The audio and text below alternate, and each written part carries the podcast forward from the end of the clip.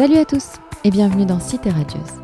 Alors cet épisode a été enregistré il y a plusieurs mois, un peu avant l'été. Estelle Lefébure m'avait donné rendez-vous dans un bar d'hôtel, au bord d'une piscine où son fils jouait et profitait du retour des beaux jours. Juste le temps de confidence à la volée, Marseille en fil rouge toujours, et puis son engagement pour la défense du monde marin. Un joli moment qui vous transportera, je l'espère, le temps de l'écoute vers la plus douce des saisons.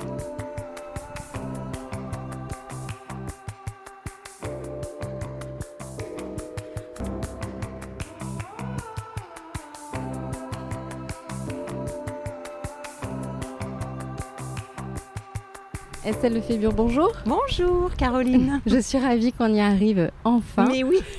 On s'est couru après à Paris, à Marseille. Et donc aujourd'hui, nous sommes à Marseille, où vous êtes venu pour une occasion très spéciale. Vous allez nous en parler.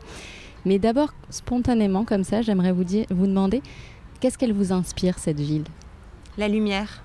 La lumière? La lumière. C'est une ville euh, de lumière, une ville. euh, euh, de vie, de, euh, de bruit, mais de bruit sympathique. Vous voyez ce que je veux dire Euh, Cet accent aussi marseillais.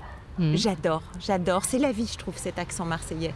C'est, voilà, pourquoi je dis de la lumière? Parce que je trouve que c'est de la, de la vie, de la lumière, ça, ça bouge. Et puis, puis il y a des endroits extraordinaires. Je ne connais pas complètement Marseille, encore tous les quartiers de Marseille, mais euh, il y en a certains qui, euh, qui, me sont, qui me sont chers, oui, comme les Goudes, comme euh, voilà, vraiment, on est ou le vieux port ici.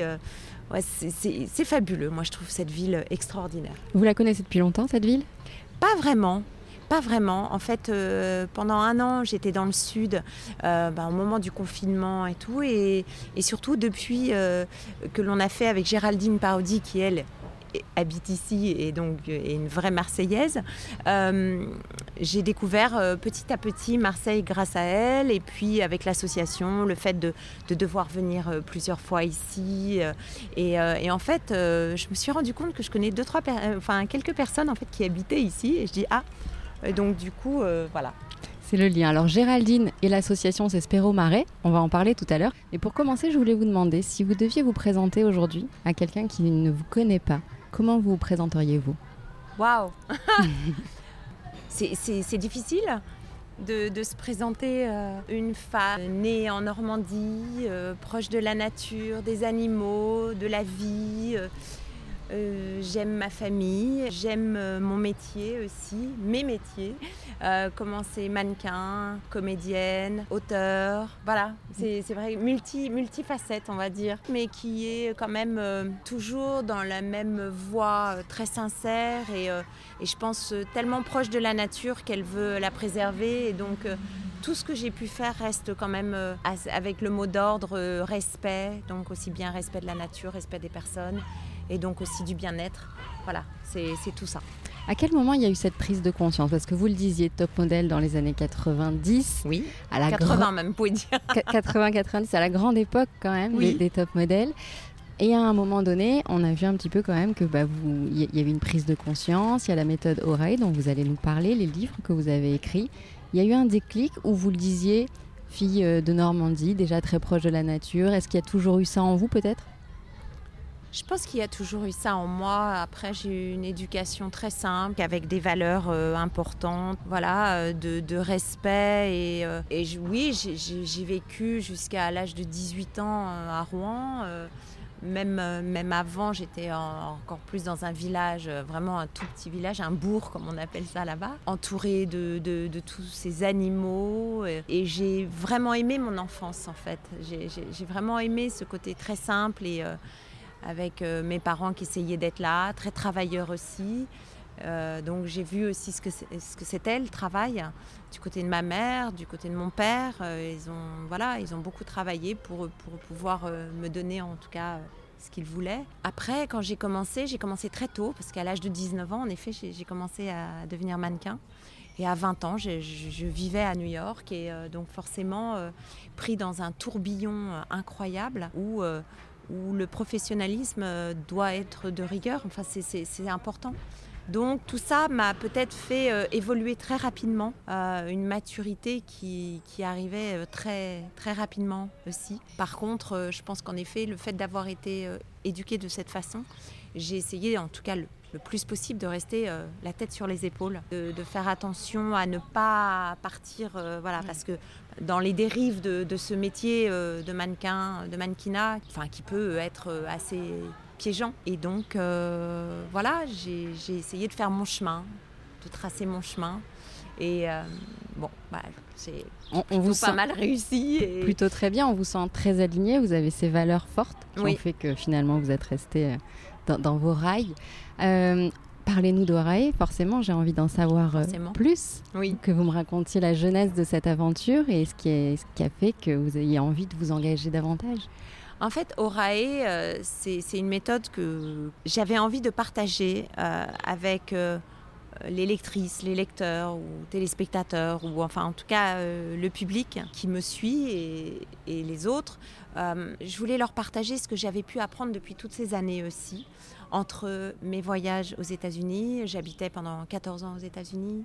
Euh, Là-bas, ils sont un petit peu plus avancés sur le, côté euh, remise en forme, bien-être, faire attention à soi.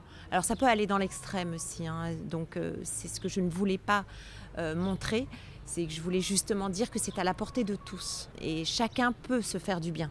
On n'est pas obligé d'être euh, le gourou ou le maître de l'aérobic ou enfin voilà tous, tous ces, euh, tous ces sports. euh, on peut aussi se faire du bien avec une alimentation saine et du sport et aussi le mental. Et je pense qu'on l'oublie souvent. Et donc, euh, voilà, j'ai fait pas mal aussi de, de stand-up paddle. Donc, du coup, Mhm. ça a été mon sport un peu fétiche et euh, toujours en rapport avec l'eau, parce que c'est pour moi, c'est mon élément. Mhm. Et donc, du coup, tout ça, avec aussi des, des rencontres extraordinaires. C'est vrai que j'ai eu la chance de rencontrer des professeurs, euh, des, des- des nutritionnistes, quelqu'un de la PNL aussi. Donc, tout ça, je me suis dit, il faut le partager. Je ne peux pas le garder que pour moi. Donc forcément, en, en mettant Orae euh, en place, euh, je me suis dit, voilà, j'ai envie de le partager aussi bien alors en écriture, mais aussi en conférence. Essayer Ouais. de pouvoir... En fait, j'aime le contact avec le public. Et est-ce qu'au moment où c'est sorti, vous sentiez que c'était un peu trop tôt en France ou on- était prêt? Non, on était prêts, mais c'est vrai que là maintenant, alors là, c'est une déferlante. Mais c'est euh, ça. Tout le monde fait la même chose. À ce moment-là, vous avez reçu quel que- accueil? Ben, ça allait. Alors après, je pense que le premier livre, euh, en effet, quand j'ai commencé à parler un peu de ça, on a- on un peu. euh, les gens se demandaient encore un livre d'une personne connue et tout, mais, mais sauf que moi, ça faisait des années que je mettais ça en pratique. Mm. Voilà. Donc en fait, euh, bon, le stand-up paddle, ça faisait 10 ans déjà que j'en faisais. Ouais. Donc, euh, Donc pour bon, vous, c'était pas précurseur, c'était juste. du tout. mais enfin, ou alors, euh, je sais pas, mais voilà. Et c'est vrai qu'aux États-Unis, ça existait déjà. Voilà, ça commençait à être un peu la mode. Maintenant, c'est tellement commun, quoi. C'est- fou, quoi. C'est fou en quelques années, ouais, complètement. C'est incroyable. Ouais. Euh, oui, le premier livre date de 2014. Oui. Vous voyez, c'est donc oui, il y avait ce, ce côté un peu oh bon, elle, ok, elle donne des, des conseils, mais il y avait plus que ça. Mm. Et c'est vrai que lors du deuxième livre, alors là, on a compris que bon, il y avait des recherches, il y avait des rencontres, il y a eu, il y a eu vraiment quand même euh, de l'écriture. Et euh, donc, euh, Ça vous a plu, ça d'ailleurs, d'écrire? Oui, mais encore une fois, écrire, j'adore, mais j'aime après partager. Ouais. En fait, ce que j'ai écrit. Mais le partager en, en réel. Ouais. Forcément, le livre, c'est un partage. Quelqu'un va le lire, mais on est à distance. Ce que j'aime, moi, c'est après les rencontres et de pouvoir en parler. Voilà, qu'on me pose des questions, je puisse répondre et voir aussi, connaître un peu justement euh, la vie des gens et voir euh, comment je peux les aider.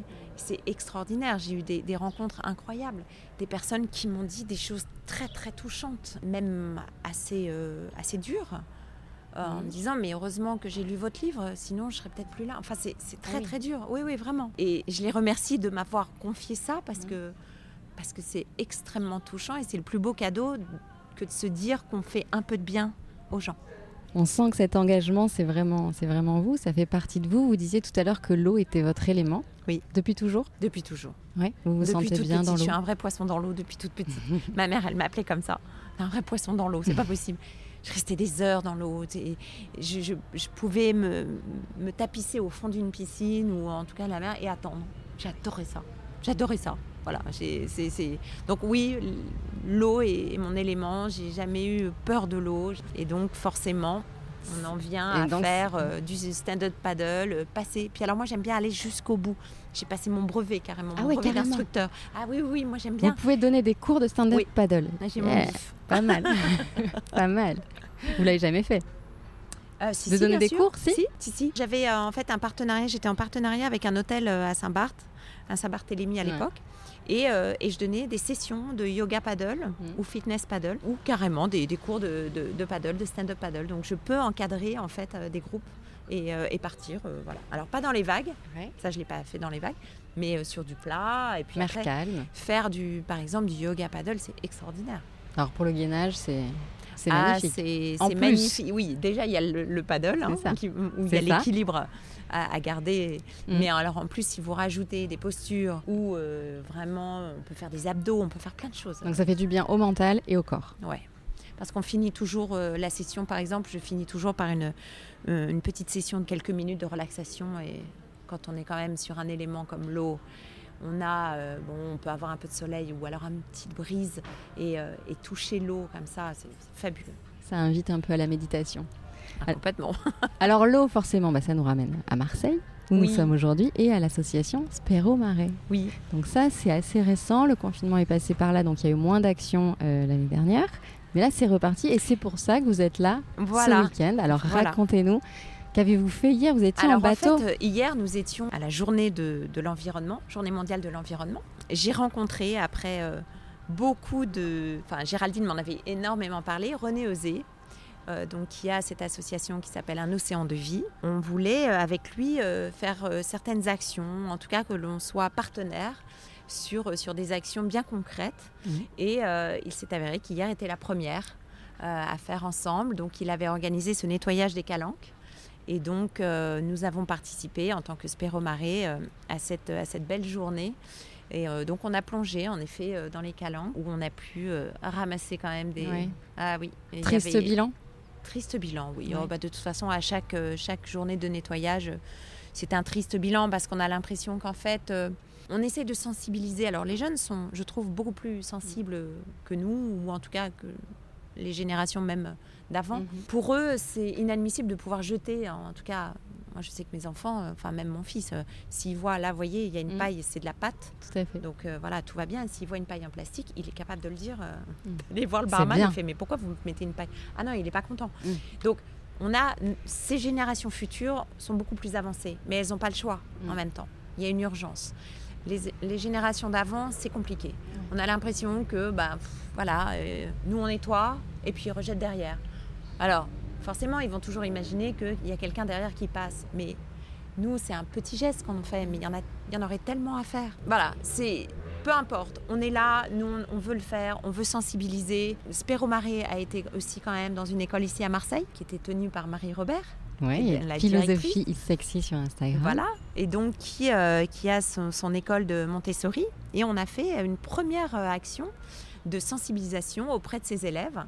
Et ça a été extraordinaire cette journée, extraordinaire. Ils sont très avancés, hein, même à la petite maternelle, c'est incroyable. Très réceptif du coup. Ah là là, c'était fabuleux, Mhm. avec des, des questions très pertinentes et euh, franchement, ils ont déjà, ils, ont, ils savent déjà beaucoup de choses sur le sujet. Donc euh, très intéressant. Et puis après, on a planifié des actions beaucoup plus importantes, plus graves, on va dire. On a, on a surtout euh, la gendarmerie fluviale qui va nous suivre, donc ça c'est quand même énorme, euh, sur, euh, sur des actions de ramassage de filets fantômes.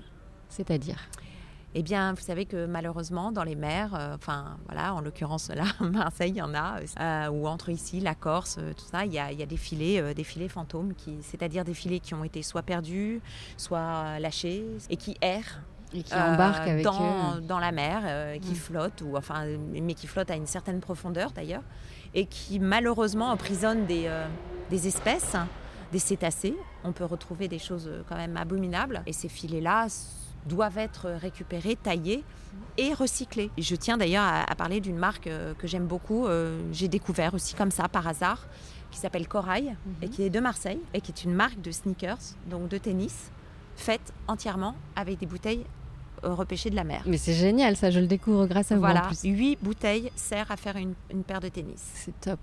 Corail. Corail donc. Euh, C'est joli en plus, c'est français et euh, Madine Marseille. On peut pas mieux faire. on peut pas mieux faire. Comment c'est né cette envie de vous impliquer dans Spéro Marais? Parce que vous parlez beaucoup de Géraldine, qui est donc votre associée. Oui, mais qui est, elle, est, on dirait que elle, c'est la alors le côté scientifique est très pro, scaphandrière. Euh, elle est, euh, elle est archéologue sous-marine. Enfin, elle a fait des recherches d'archéologie euh, sous-marine. Elle a fait des découvertes incroyables. Plongée en hyperbare. Enfin bon, voilà, on est, on est à un niveau voilà très très très élevé.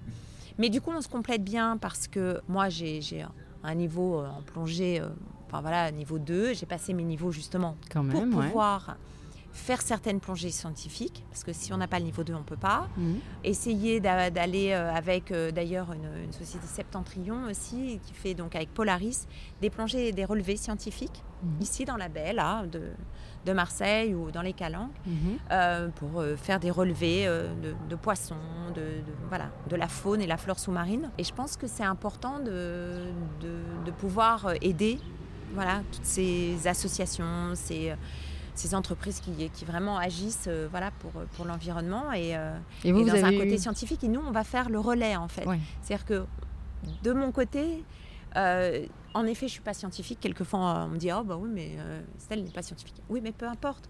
Moi, je vais pouvoir faire le relais auprès du public, c'est-à-dire peut-être sensibiliser un peu plus ces personnes-là avec un langage plus commun et non pas un langage de scientifique. Et c'est mettre votre notoriété au service de cette cause, et c'est essentiel dans un monde où tout passe par la communication aussi. Et oui, maintenant, malheureusement, quand vous avez envie que les personnes agissent, que les personnes fassent aussi un geste ou essayent de comprendre ce qui se passe, parce qu'en effet, il y a peut-être des données, il y a peut-être des, chiffres à donner à ces, à ces personnes pour que, que, ça les choque, que ça le...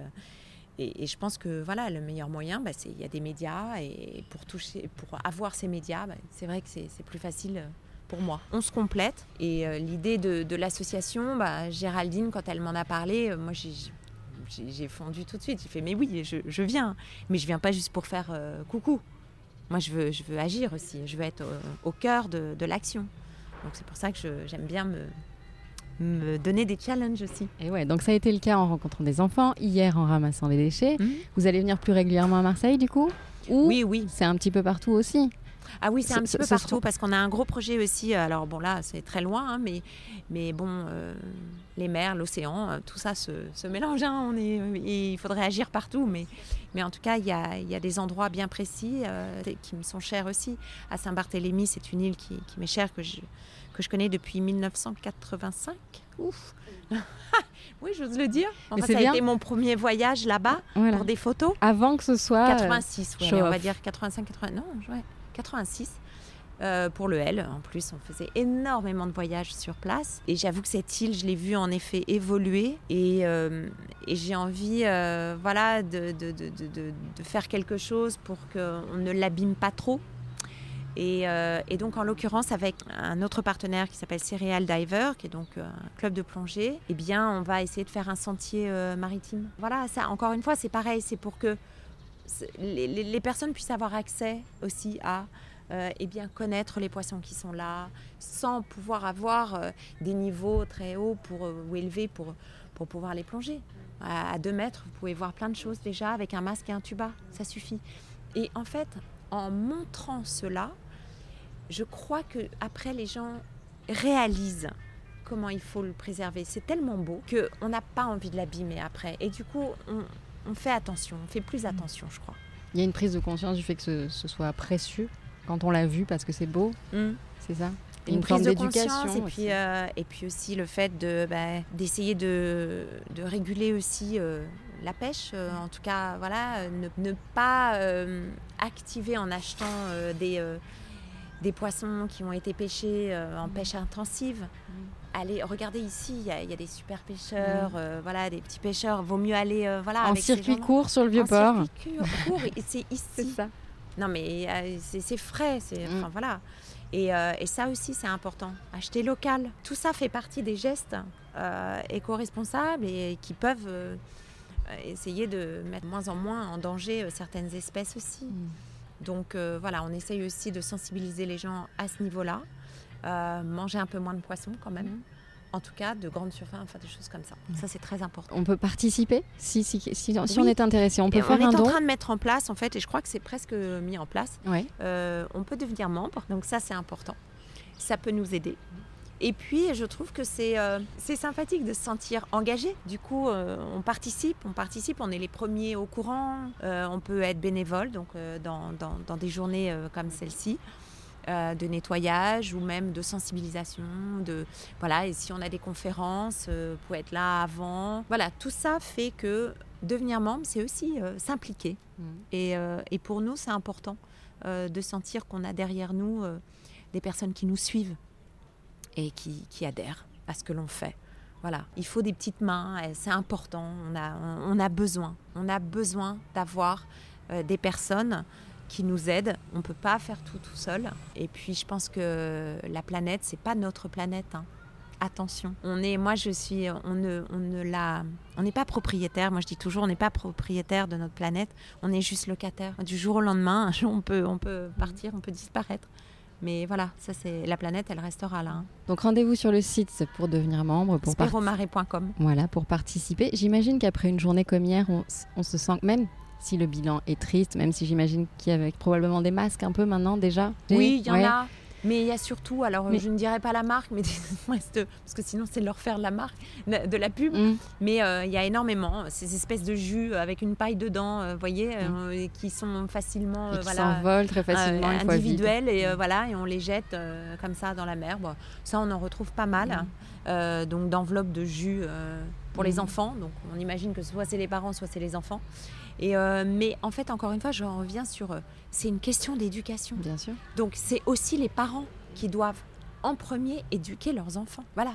C'est, je veux dire, euh, les crèmes solaires, tout ça, bah, bah, une fois que le tube est fini, euh, s'il vous plaît, mettez-le dans la poubelle. Donc euh, c'est vraiment une question d'éducation. On a trouvé, oui, on a trouvé un peu de tout. Moi j'ai trouvé un couteau, j'ai trouvé plein de bouts de plastique, des mégots. Alors là, puis le mégot, voilà, enfin tout, tout c'est. Il faut savoir que le plastique ne se désintègre mm. pas.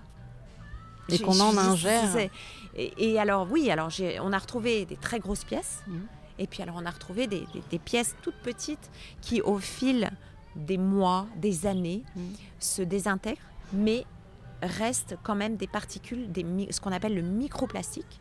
Et après, eh ben, sachez que le bande dorade que l'on a vu hier va ingurgiter ces petits microplastiques. Et bien sûr, vous allez manger la petite dorade après. Hein Donc, vous mangez du microplastique. Voilà. Donc malgré ce, triste bilan, je le disais, euh, après une journée comme ça, ça, doit être un peu gratifiant quand même. Vous êtes ah, fier d'avoir fait ça. Euh, oui, alors c'est gratifiant. On, sent juste qu'on a fait une belle action. Ça fait du bien. Et encore une fois, euh, bien sûr, a, nous, on arrive à, on va plonger, on va aller à 20 mètres, 10 mètres, peu importe.